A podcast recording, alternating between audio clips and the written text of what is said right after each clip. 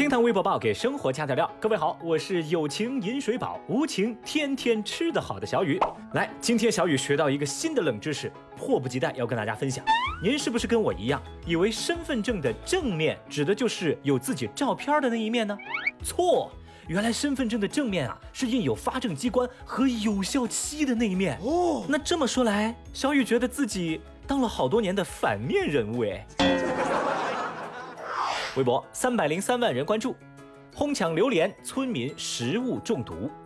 说广西防城港一艘装满榴莲的货船发生侧翻，大量榴莲漂浮在海面，不少当地居民不听劝阻，开车开船下海打捞，场面十分的混乱。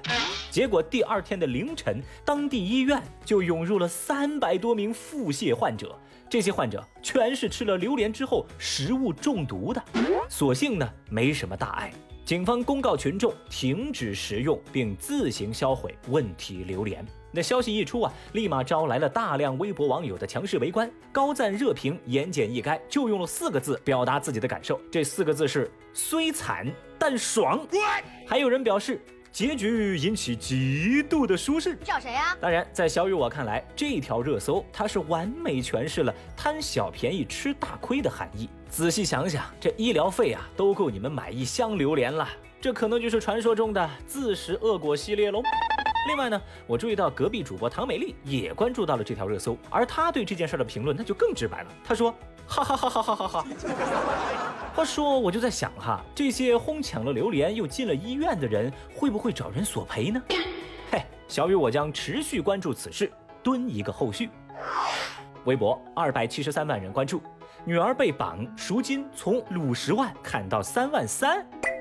说浙江金华上班的刘女士接到了女儿被绑架勒索的电话，绑匪在电话那头说：“我绑架了你的女儿，也是迫不得已。”半个小时之内给我准备五十万哦！刘女士一听那就慌了呀，赶紧跟对方说：“老大，我真的没有五十万，我手上只有三万三。”绑匪则回答：“你遇事儿要冷静嘛，你是你女儿的后盾，不要我说一句你就说十句，好不好？”这时候刘女士无奈地表示：“大哥，我手上只有三万三，这还得搭上我下个月的饭钱，真没钱了呀。”于是绑匪妥协了。绑匪说：“哎，好吧，那我保证你女儿的安全，但是你不能报警，就三万三，成交了啊，不许反悔。”赎金从五十万，两句话就砍到了三万三。话都讲到这儿了，刘女士自己都没想到，我这价格居然就谈成了吗？五十万，三万三，零点六六折呀，太厉害啦！于是乎，刘女士心中起疑。一边稳住绑匪，一边通过其他方式联系到了自己的女儿，确认女儿安全以后，她毫不犹豫地挂断了绑匪的电话，然后拿着电话录音，第一时间到派出所报案。我的乖乖，这个剧情百转千回，真是把小雨我给震惊傻了。你说这要论砍价呀，还是妈妈厉害？可能骗子都没想到，诈骗都还能遇上砍价的。其实小雨我都在寻思呀，如果啊，我是说如果要是我被绑架了的话，我妈呀肯定是不会砍价的，因为我妈爱我呀，她只会斩钉截铁的告诉绑匪，五十万可以给我开一张两百万的发票。微博一百七十二万人关注，金毛走路霸道被误认成老虎。说前几天晚上，杭州转塘派出所接到一个不寻常的警情。何家村一位老伯说，有一只老虎闯进了民宿，并且还附上了照片儿。就看着照片中的动物体型和睡姿跟老虎颇有几分相似。由于这何家村和杭州野生动物世界的直线距离约五点六公里，警方暂不能排除有动物出逃的可能。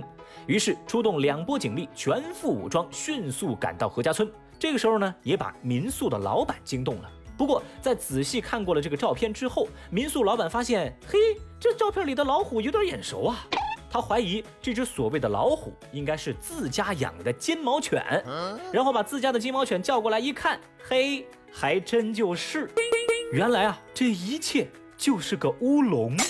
哎，等等，说到这儿。小雨，我突然觉得这新闻那是似曾相识，我好像在哪儿见过呀。嗯，遥记得去年四月，安徽来安群众报警说发现大熊猫，民警出警后发现那其实是一位醉酒女的新闻，您还记得不？我天哪，这款式和今天这金毛被认成老虎，那还真是异曲同工嘞。话说金毛走路霸道能被认成老虎，那我就想问了，橘猫走在路上会不会被人认成是猪呢？微博一百二十万人关注，佛山一面包车等红绿灯时突然爆炸。最近，广东佛山街头一辆正在等红绿灯的面包车突然发生了燃爆，冒出巨大的火花，后挡风玻璃因为强大的爆炸力被炸飞，两侧的车门直接变形，而车尾门也直接被掀了起来，车上货物散落一地。这一幕太可怕，惊魂未定的驾驶员赶忙从车上下来。而根据警方后来的调查发现，当时驾驶员是掏出打火机准备抽烟，结果打火机因高温爆开，导致车辆自爆。目前事故还在进一步的处理当中。各位啊，各位啊，要说这打火机爆炸开来，我是见过的，但这么大威力的爆炸，着实吓人。感兴趣的朋友可以去搜一下那个视频，真的特别恐怖。哦，对了，据说美丽有个同事也遭遇了打火机爆炸啊，我就建议啊，给你们同事安排一波防爆打火机。遇上这种情况啊，人没出大事儿，真的是万幸了。所以再次提醒大家，夏天虽然过去了，但秋老虎还虎视眈眈。一定一定注意安全。好了，以上就是今日份厅堂微博报。如果您觉得咱这个节目还不错的话，欢迎您给小雨一个点赞、收藏、关注，爽快三连。明天我们再聊，拜拜。